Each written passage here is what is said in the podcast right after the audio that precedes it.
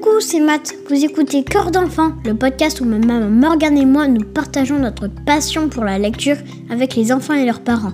À vos livres. Prêts Lisez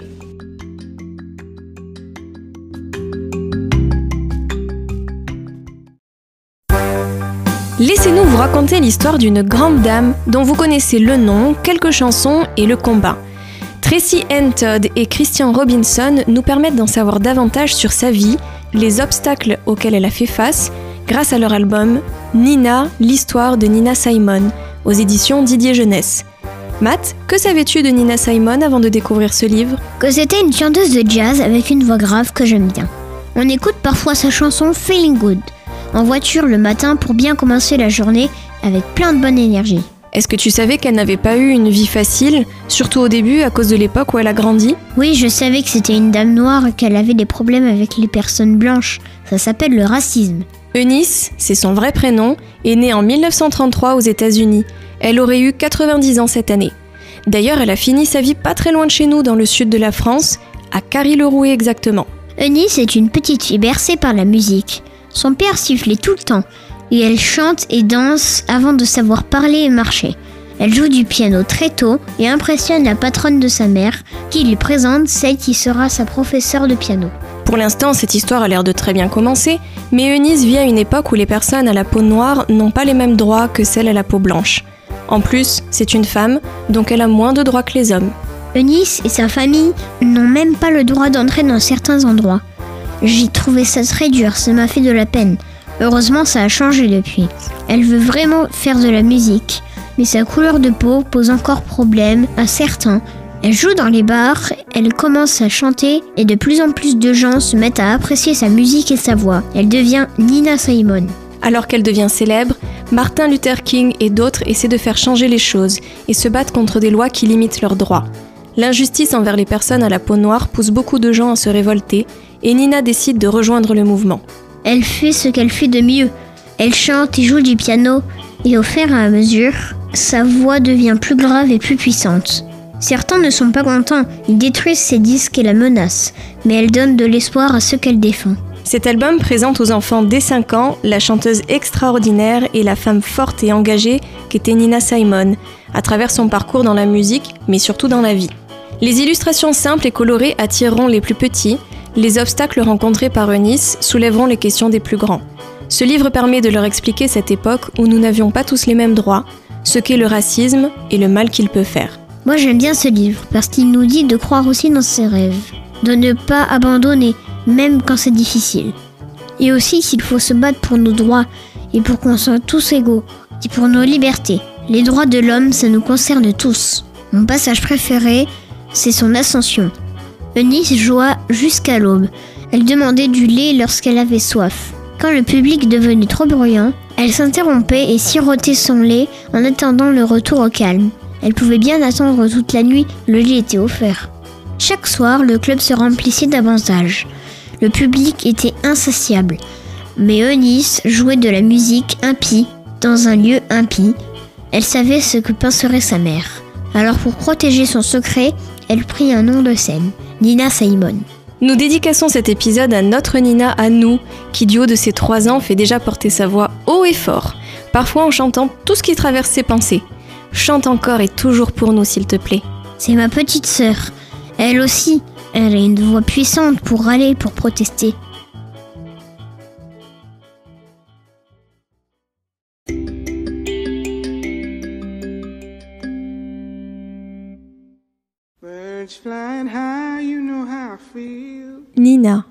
L'histoire de Nina Simon, de Tracy Ann Todd et Christian Robinson. Eunice Kathleen Wayman vint au monde le 21 février 1933 dans la petite ville de Tryon, en Caroline du Nord. Elle n'était ni l'aînée ni la cadette de sa fratrie, mais Eunice était la seule à chanter avant de savoir parler, à avoir le sens du rythme avant d'apprendre à marcher. La seule à avoir la musique en elle. La musique était partout autour de Nice. Maman passait son temps à fredonner des chants d'église, quand elle préparait des biscuits ou lorsqu'elle mitonnait des haricots. Et papa l'accompagnait au petit piano droit. Parfois, quand maman s'absentait, Papa prenait Eunice sur ses genoux et posait ses petits doigts sur les siens pour lui enseigner ses morceaux de jazz préférés. Eunice apprit si vite que bientôt papa n'eut plus qu'à l'écouter, tranquillement installé sous la véranda. Puis il sifflait. Vite, maman revient. Et Eunice jouait le cantique favori de sa mère, sans la moindre fausse note. Maman était pasteur, et pour elle, le jazz était une musique impie. Elle consacrait ses dimanches au culte, parfois les mercredis, dans des temples comme dans des cabanes reculées. La première fois qu'elle emmena sa fille à l'église pour y jouer la musique du Seigneur, Eunice avait trois ans. D'abord, la fillette joua doucement, laissant sa mère attiser l'ardeur des fidèles. Puis, plus la voix de sa mère gagnait en puissance, plus Eunice accélérait le tempo, encore et plus fort, jusqu'à ce que l'assemblée se dresse, bouleversée par le sermon et par la musique. Quand elle ne prêchait pas, maman travaillait comme femme de ménage chez Madame Miller. Elle n'aimait pas beaucoup son métier, mais avec plusieurs bouches à nourrir, elle n'avait pas le choix. Pour passer le temps, maman racontait à Madame Miller les prouesses de sa fille. Un jour, enfin, Madame Miller entendit Eunice jouer et elle comprit que la fillette avait un don. Elle la présenta à une amie professeure de piano, Muriel Madzanovitch. Le samedi suivant, Eunice parcourut 5 kilomètres à pied pour se rendre chez Miss Madzi. La maison se trouvait au fin fond des bois, c'était un tout autre monde. Chez Miss Madzi, il y avait des bonbons au citron, une verrière au plafond et un piano à queue étincelant. Miss Madzi apprit à Eunice à arrondir les doigts, à se tenir droite, à jouer des concertos et des fugues. Elle appelait cela la musique classique, une musique écrite autrefois pour les rois et les reines. Les morceaux préférés de Nice étaient ceux de Jean-Sébastien Bach. Elle aimait la douceur des premiers mouvements qui se transformaient en orage, comme les sermons de maman. Après chaque leçon, Eunice se rendait chez Madame Miller et jouait avec son fils David, pendant que sa maman finissait le ménage. Parfois, quand Madame Miller accompagnait maman à la maison, David venait aussi, et les enfants continuaient de jouer ensemble. Un jour, David ne vint pas jouer. Et à la visite suivante, Madame Miller l'empêcha de s'approcher de Nice. Elle trouvait désormais déplacé que son fils joue avec une petite fille noire. C'était ainsi. Pour payer les leçons de piano, Miss Madzi et Madame Miller parlèrent à tout le monde du don de Nice. Elles firent des collectes au temple et écrivirent des articles dans le journal local. Bientôt, les gens reconnurent Nice dans la rue. Quand Eunice croisait des personnes noires, celle-ci lui souriait et cela lui réchauffait le cœur.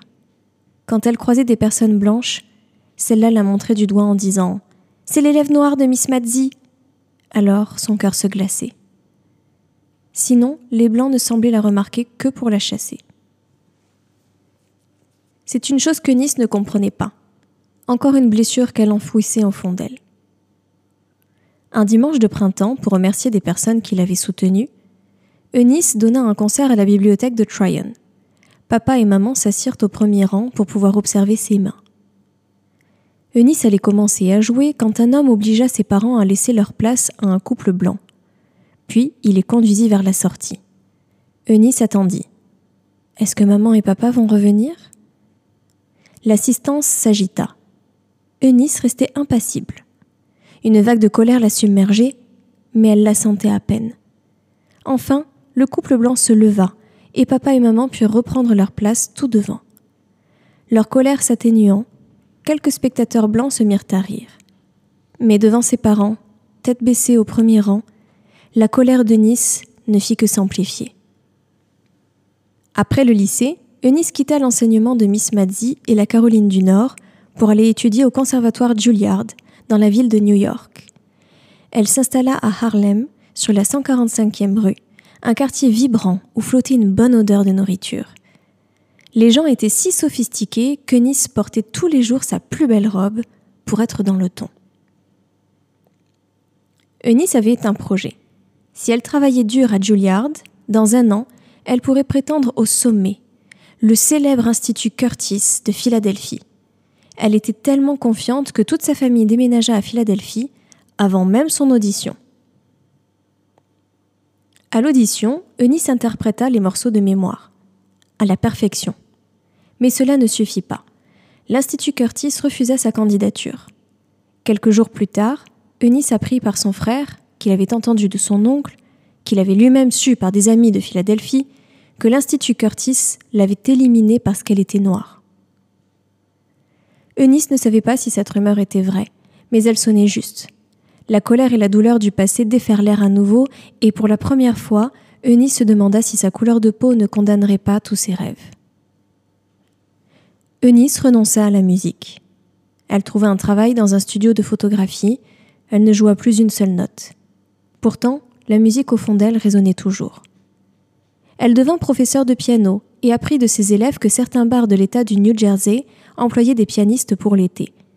Eunice tenta sa chance et atterrit dans un club malfamé d'Atlantic City. Le piano y était relégué dans un coin, protégé d'une fuite d'eau par un parapluie. Eunice signa aussitôt. Le premier soir, elle parut telle une reine, vêtue d'une robe élégante. Elle débuta son récital avec un concerto de Bach, mais le public n'était pas adepte de Bach. Alors elle joua des airs à la mode dans lesquels elle glissa des fragments de Bach. Une fois plus assurée, elle ajouta aussi les morceaux de jazz de son père, et même, furtivement, embarqua tout le monde à l'église. Puis elle se mit à chanter, d'une voix chaude et mélodieuse, pareille à un doux orage. Eunice joua jusqu'à l'aube. Elle demandait du lait lorsqu'elle avait soif. Quand le public devenait trop brillant, elle s'interrompait et sirotait son lait en attendant le retour au calme. Elle pouvait bien attendre toute la nuit. Le lait était offert. Chaque soir, le club se remplissait davantage. Le public était insatiable. Mais Eunice jouait de la musique impie dans un lieu impie, et elle savait ce qu'en penserait sa mère. Alors, pour protéger son secret, elle prit un nom de scène. Nina Simon. Un an plus tard, Nina jouait aux quatre coins d'Atlantic City et de Philadelphie. Elle inclut un nouveau morceau dans son récital, un tube de Billie Holiday, à propos d'un certain Porgy, et d'une certaine baisse. L'interprétation de Billy était triste et mélancolique, mais Nina en fit une chanson sombre et puissante. Elle enregistra un disque que le public adora. L'heure de Miss Nina Simon était venue. Mais tandis que Nina chantait l'amour, une rumeur montait dans les rues de Philadelphie. Un vrombissement de colère et de peur, l'écho du peuple noir se soulevant, s'insurgeant, refusant d'être traité comme moins que rien et cet écho rejoignait un cœur plus vaste, perceptible à New York, à Chicago et dans tous les États du Sud. Nina tendit l'oreille. Derrière les applaudissements et les éloges toujours plus nombreux, elle discerna le grondement obstiné de la révolte. Ses amis, de grands auteurs et d'illustres penseurs, auraient voulu qu'elle y ajoute sa voix. Nina était connue maintenant, et sa parole serait entendue. Mais Nina découvrait à peine la célébrité, et elle avait tant travaillé pour captiver les foules qu'elle était épuisée. Comment rallier un mouvement alors que son propre corps était presque à l'arrêt? En 1963, les efforts de Nina portèrent leurs fruits. Elle fut l'artiste vedette du Carnegie Hall, cet immense théâtre new-yorkais où tout musicien rêve de jouer. Miss Madzi vint voir son nom affiché en lettres de feu. Papa vint aussi et même maman, assise assez près de la scène pour pouvoir observer ses mains. Nina interpréta 18 chansons. À la dernière note, le public se leva pour l'acclamer l'applaudir et crier encore. C'était un rêve devenu réalité. Seulement, des centaines de kilomètres plus loin, à Birmingham, Martin Luther King dormait en prison. Il avait manifesté dans les rues d'Alabama City pour réclamer le respect et la dignité. La police avait répondu avec des canons à eau et l'avait violenté avant de l'arrêter avec ses partisans. Mais le grondement obstiné montait encore, plus puissant, plus rapide, plus anxieux, et bientôt il ne forma plus qu'un seul battement de tambour. Il retentit le 12 juin 1963, quand Medgar Evers, défenseur des droits du peuple noir, fut abattu par un homme blanc à Jackson. Au procès, le gouverneur du Mississippi serra la main de l'assassin. À nouveau, le tambour résonna le 15 septembre, lorsqu'un attentat dans une église noire de Birmingham tua Addie Mae Collins, Cynthia Wesley, Carol Robertson et Carol Denise McNair. La fille de Nina venait d'avoir un an. Le battement de tambour demeura implacable, intraitable. Sa cadence obstinée fit vibrer la douleur enfouie depuis si longtemps au fond de Nina et la libéra. Nina en conçut une chanson orageuse et impétueuse. Elle y dénonça les abus des États de l'Alabama et du Mississippi. Ses paroles étaient si indignées et si vraies qu'elles furent censurées auprès de la bonne société. Mais Nina en avait soupé des bonnes manières. La politesse n'avait mené son peuple nulle part. Sous le poids de cette musique nouvelle, la voix de Nina se brisa. Elle devint plus dure, plus rugueuse, plus rebelle. Et cela plut au peuple noir. Les Noirs avaient toujours aimé Nina, mais maintenant qu'ils prenaient place au comptoir des cafés, qu'ils réclamaient un siège dans les bus, qu'ils manifestaient pour de meilleurs salaires, ils savaient combien Nina les aimait en retour. La riposte des Blancs ne se fit pas attendre, et elle fut féroce. On détruisit les disques de Nina et elle reçut des menaces de mort. Alors Nina chanta plus fort encore, la voix aussi obstinée que l'implacable tambour. Et quand celui-ci retentit le 4 avril 1968 à Memphis, dans le Tennessee, le peuple noir se tourna vers Nina pour apaiser sa peine. Que se passera-t-il chanta-t-elle, à présent qu'est mort le roi de l'amour Nina Simon chantait l'histoire de l'Amérique noire pour que tous l'entendent. L'amour, la joie, la force de cette histoire vibraient dans sa voix. Et quand elle chantait Les enfants noirs, vous, rêve précieux, dans sa voix résonnait l'espoir.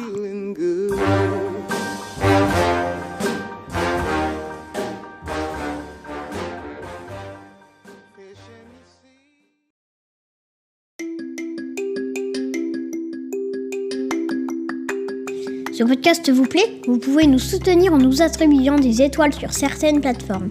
Ça permettra à d'autres enfants et parents de nous découvrir. Vous pouvez aussi nous retrouver sur les réseaux sociaux, Instagram et Facebook. Les liens sont en description. Vous pouvez suivre notre actualité et nous écrire. On vous attend. Salut